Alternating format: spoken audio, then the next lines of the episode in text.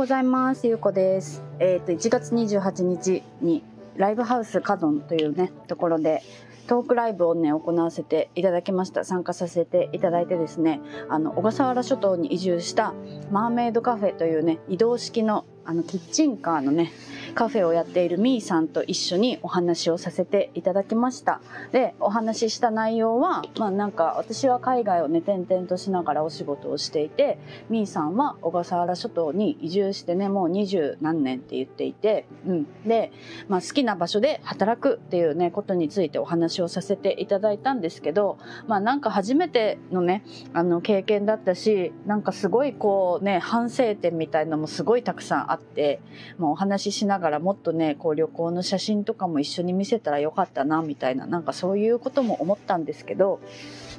まあすごい、すごくいい経験になりました。で、なんか小笠原諸島ってね、なんか名前は聞いたことあったけど、もうなんか、なかなか行く機会がなくてね、東京、一応東京都ではあるんですけど、東京のね、竹芝から船で24時間かかるし、行きたいと思ってもなかなか行けなくって、うん。でしかもなんかやっぱりね私その海外旅行が好きって言っているけど海外の方がやっぱりねホテルとかがなんか安かったりするんですよね。うん、で日本はねあのなんかこう30日もホテルに泊まるってなるとなかなか手が出ない金額だったりもするしっていうところもあってなかなか私はね日本を回るっていうことをそういえばしていなかったなって、うん、思ってででもねなんかそのみーさんのお話を聞いてたりとか小笠原のね魅力を語っていたみーさんを見ていたらあ小笠原行ってみたいなってね改めて思ったんですよね。まあ、改めてっていうのはなんでかっていうと私はねドルフィンスイムがすごく好きで野生のイルカと泳ぐのがすごい好きなんですよね。うん、で日本で泳げる場所って小笠原諸島とかあとはね、三倉島もすごい有名なんですけど、私は日本ではね、イルカと泳いだことがないんですよね。うん。で、やっぱりなんか、せっかく、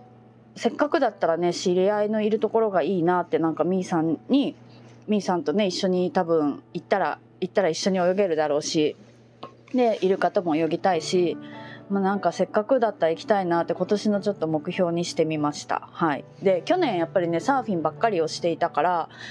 1年間ね、私はシュノーケリングもしてないし、スキンダイビングもね、知識が全然あるわけじゃないから、全然私深く潜れないんですよね。多分6、7メートルぐらいしか潜れなくて、耳抜きとかがね、うまくできないんですよ。耳抜きってあの耳が痛くなるんですよね。あの、ちゃんと空気っていうか、抜いてあげないと耳が痛くなるんですけど、私はそれがうまくできない人だから、ダイビングの時はできるんですけど、シュノーケリングの時にうまくできないから、まあ私はちょっと今年、スキンダイビングもね、習いたいな、みたいなことをちょっと思思っていて、うん、でイルカとねあの泳ぐってやっぱりねあの上手泳ぎが上手な人の方がイルカも楽しんでくれるんですよね。うん、で小笠原がどんな、まあ、地形っていうか深さがどんな感じなのかわかんないけど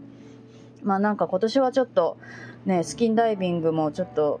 勉強したいなみたいなもう深く潜れるようになりたいなみたいなこともちょっと思っているから、まあ、新たなねまた夢ができたなと思いました。はい、でなんか見に来てくれた方たちもすごい素敵な方たちばっかりでなんかよかったなって会えてよかったなって思いました、うん、で今回このトークライブのために帰国をしたんですけどすごいいいタイミングでね、うん、あの帰ってこれたなって。で私はねメルマガにも書いたんですけどあの妹が大阪に住んでいるからいつも大阪に行く時は妹の家に泊まるんですけど、まあ、妹はねすごい尊敬できる部分があるあるしなんかすごいこのタイミングでこの妹の話聞けてよかったなって思うことがたくさんさんあって、うん、なんか私の中でねすごいこうまた変化の変化というかなんかその最近ずっと結構ねゆっくりのんびりしたいっていう自分のその欲っていうか気持ちをねすごく優先させてなんか休んでた時期みたいな感じだったんですよ。でそれがなんか今回このトークライブをしたりとかあのみんなと会って話したり妹の話聞いたりとかする中でなんかねあの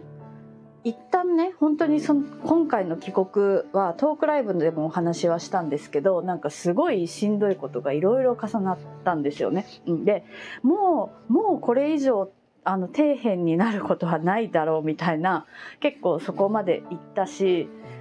なんかこれからちょっとまたなんかいろいろこうやりたいなってなんかここが多分またスタートの時なんだなみたいな感覚が私の中であったんですよ。うん、であやっとなんかこう自分をちゃんと満たせる部分まで来れたなって、うん、なんかそのすごい嫌なことも重なりつつでもなんかその自分とちゃんと向き合えて自分の自分がどうしたいのかみたいなところがちょっとずつやっと見えてきたなみたいな、うん、ところがやあったんですよね。そう。でまだまだねなんか私自分のやりたいことがちゃんと自分で分かってないっていう部分も感じることができたし、うん、なんか